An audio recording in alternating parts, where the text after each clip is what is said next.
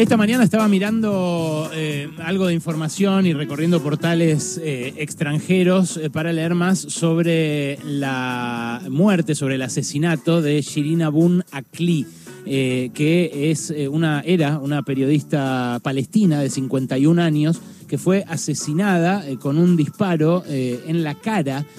porque el ejército israelí consideró que estaba armada eh, cerca de incidentes, enfrentamientos que se están produciendo ahí entre israelíes y palestinos desde hace varias semanas, eh, desde que empezó el Ramadán, eh, empezó ahí a haber una serie de manifestaciones, en general del lado palestino, hubo represión por parte del gobierno israelí, por supuesto también acá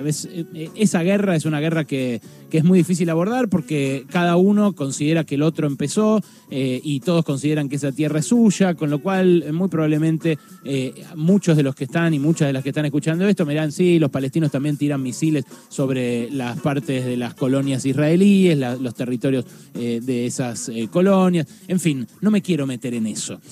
lo que Descubrí, mirando más eh, información, repito, sobre el asesinato de esta periodista que estaba simplemente informando, reporteando para Al Jazeera, que es la cadena árabe de noticias que cubre todo el mundo y que llega a todo el planeta, eh, a lo que llegué es a un detalle inquietante sobre cómo está operando la censura en Occidente en estos días. Mira, mucha gente supo a partir de la invasión de Rusia a Ucrania, que es algo que no solamente fue en contra del derecho internacional, sino que además fue muy cruel, eh, llevó a la muerte a niños, a, inocentes, a civiles. No tiene nada que ver eh, con las guerras que antes, por ejemplo, había protagonizado Rusia, en las cuales se había defendido, por ejemplo, de la agresión nazi. Desde que empezó la invasión de Ucrania, eh, los medios occidentales empezaron eh, una carrera muy complicada de censura sobre los medios rusos. Eh, ustedes escucharon porque acá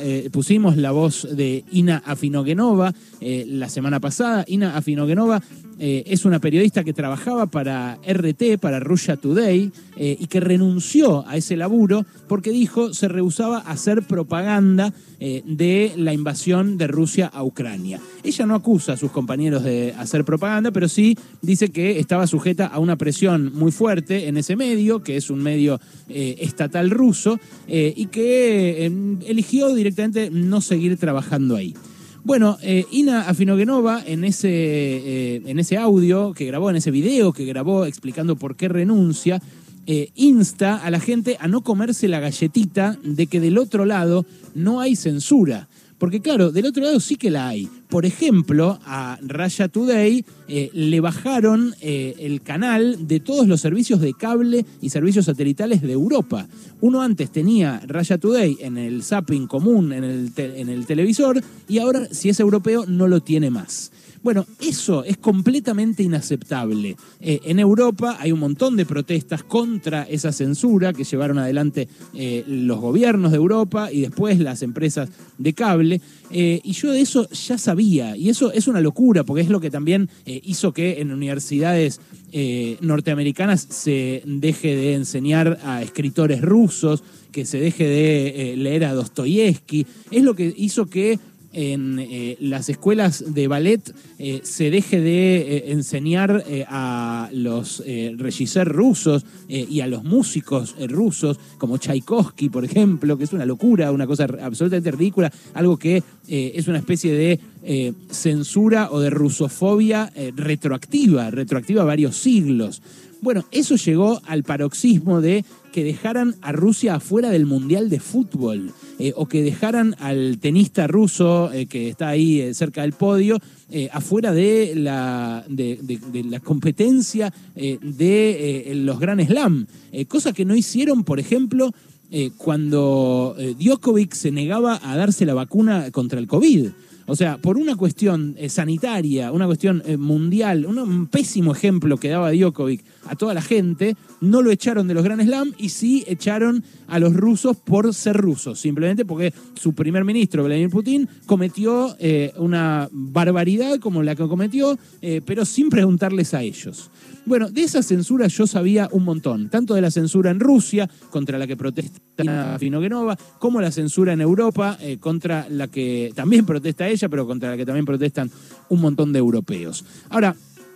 de lo que me enteré leyendo sobre el asesinato de esta periodista palestina en Israel, es eh, de la censura corporativa que empieza a campear en los Estados Unidos. Eh, llegué a través de los links, viste que uno se mete en una noticia, después va otra, y links. Y yo llegué a eh, un artículo de In This Times, que es un portal que trabaja específicamente sobre la industria armamentística. Y lo que cuenta este artículo es que la industria armamentística, empresas como Raytheon, como Lockheed Martin, como General Dynamics, todas empresas que yo vi que ponen carteles en el subte de Washington. Esto es algo increíble, pero en, los, en los subtes de Washington, que yo fui muchas veces a cumbres del Fondo Monetario, hay propagandas de contratistas de guerra y de empresas proveedoras de armas. Vos decís, ¿qué hacen poniendo propaganda en el subte eh, a gente que se va de un lugar al otro? Bueno, eh, quizás sea un una forma más de influir sobre los burócratas que en Washington definen el destino de la humanidad. Pero lo que mostraba este artículo es que esta industria, la industria armamentística, eh, contrató en los últimos cinco años un promedio de 700 lobistas por año. O sea, más de un lobista por cada miembro del Congreso de los Estados Unidos. Este ejército de lobistas lo que hace es tratar de que Estados Unidos le declare la guerra a la mayor cantidad posible de países para que ellos vendan más armas. No hay que ser muy avispado para descubrirlo. Pero lo que me flasheó grosso es que este sitio, el sitio que contaba esto eh, sobre la industria armamentística, tenía un eh, banner arriba que decía, por favor ayúdanos porque nos cerraron la cuenta de PayPal. Y ahí me fui eh, a averiguar sobre eso y me di cuenta de que un sitio como Consortium News, que es un sitio de investigación independiente eh, que fundó en los años 90 eh, un periodista que había trabajado para la Associated Press y para Newsweek, o sea, ningún comunista, un tipo que se llama Robert Parry, que, por ejemplo, cubrió la guerra en Corea del Norte, perdón, no en Corea del Norte, la guerra en Irán en el 79 eh, en fin, un tipo que eh, trabajó siempre en Estados Unidos. Eh, el sitio Consortium News le cerraron la cuenta de PayPal por las posiciones políticas y por las cosas que denunciaba, entre ellas a la industria armamentística de Estados Unidos. Claro, eh, PayPal no es el gobierno de Estados Unidos. PayPal es una empresa eh, de una plataforma de pagos que fundó Elon Musk, el tipo más rico del mundo, que ahora es dueño de Tesla, de los autos eléctricos, de SpaceX, la empresa que eh, quiere mandar gente al espacio en cohetes, que está asociada con la NASA, ahí sí aparece el gobierno de Estados Unidos, y que ahora se acaba de comprar Twitter. Entonces, PayPal, que fue una empresa pionera y que sirvió bocha en su momento para hacer pagos online, le mandó eh, un correo electrónico a Consortium News, al sitio este de este eh, periodista eh, ex Associated Press, diciéndole ya no puede usar PayPal. Notamos actividad en su cuenta que es inconsistente con nuestro acuerdo de usuario y por eso ya no le ofreceremos nuestro servicio. Debido a la posible exposición al riesgo, hemos limitado permanentemente su cuenta y no la podrá usar para ninguna transacción.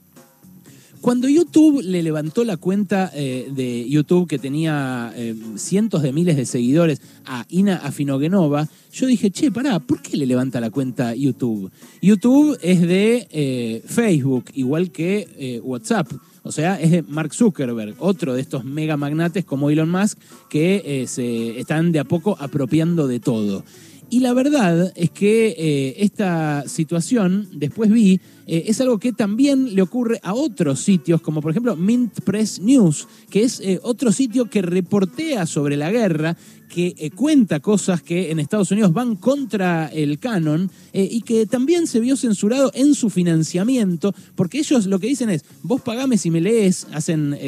crowdfunding, digamos, y no los dejan usar PayPal para hacerlo por las cosas que publican. Bueno, después uno ve el New York Times y en el New York Times la noticia del asesinato de esta periodista palestina sale como salen acá eh, las noticias de la represión cuando los medios quieren disimular la represión. Dicen, murió en un enfrentamiento. Died in clashes, dice el New York Times. Y ahí vos eh, recapacitas un poco y decís, ¿cómo en enfrentamiento? Si la mina eh, tenía una cámara en la mano, ¿con quién se estaba enfrentando? Se estaba enfrentando con la noticia Bueno, para el New York Times, que tanto defiende la libertad de expresión en todos lados y en todos los foros, resulta que esto no fue un atentado contra la prensa. Esto se puede extrapolar también eh, al acceso a todos los bienes culturales distintos eh, que, eh, bueno, fueron censurados ahora a partir de la guerra en Rusia, como decía Tchaikovsky, Rachmaninov, todo lo que sea ruso o huela a ruso. Bueno, eso es algo que de a poco nos va cercenando la libertad en nombre de la libertad. Y eso es increíble, porque Elon Musk vino a comprar Twitter diciendo, yo quiero que esto sea completamente libre, que nadie más modere los contenidos. Eh, y eso ya se vio en redes como Quanon, por ejemplo, donde, eh, los lugares, ellos dicen, en los lugares donde no hay regulación, donde cada uno dice lo que quiere, lo que va a prevalecer son los mejores mensajes. Y la verdad que no, lo que termina prevaleciendo es la cloaca de la humanidad, porque claro, se sienten en condiciones de decir cualquier cosa y dicen efectivamente cualquier cosa, como pasa acá eh, a las 11 de la noche en América 24 todos los días, ¿no? Tampoco jodamos, pasa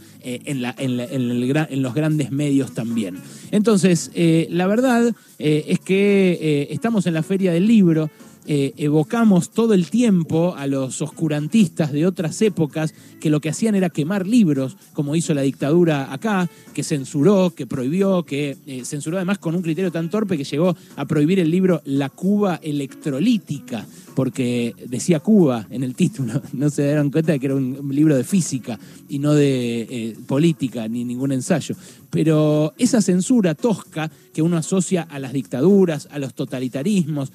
a la Unión Soviética, porque tanto, tanta propaganda eh, de la Guerra Fría nos llegó a través de las películas que creemos que la censura es algo típico solamente del otro lado del muro de Berlín. Bueno, es una censura que hoy está volviendo a ocurrir, pero no de la mano de gobiernos, sino de la mano de grandes corporaciones. Grandes corporaciones que se adueñaron de todo que tienen dueños cada vez más ricos, cuya riqueza nunca amasó nadie en la historia de la humanidad y que ahora se están convirtiendo de a poco en los quemadores de libros del siglo XXI.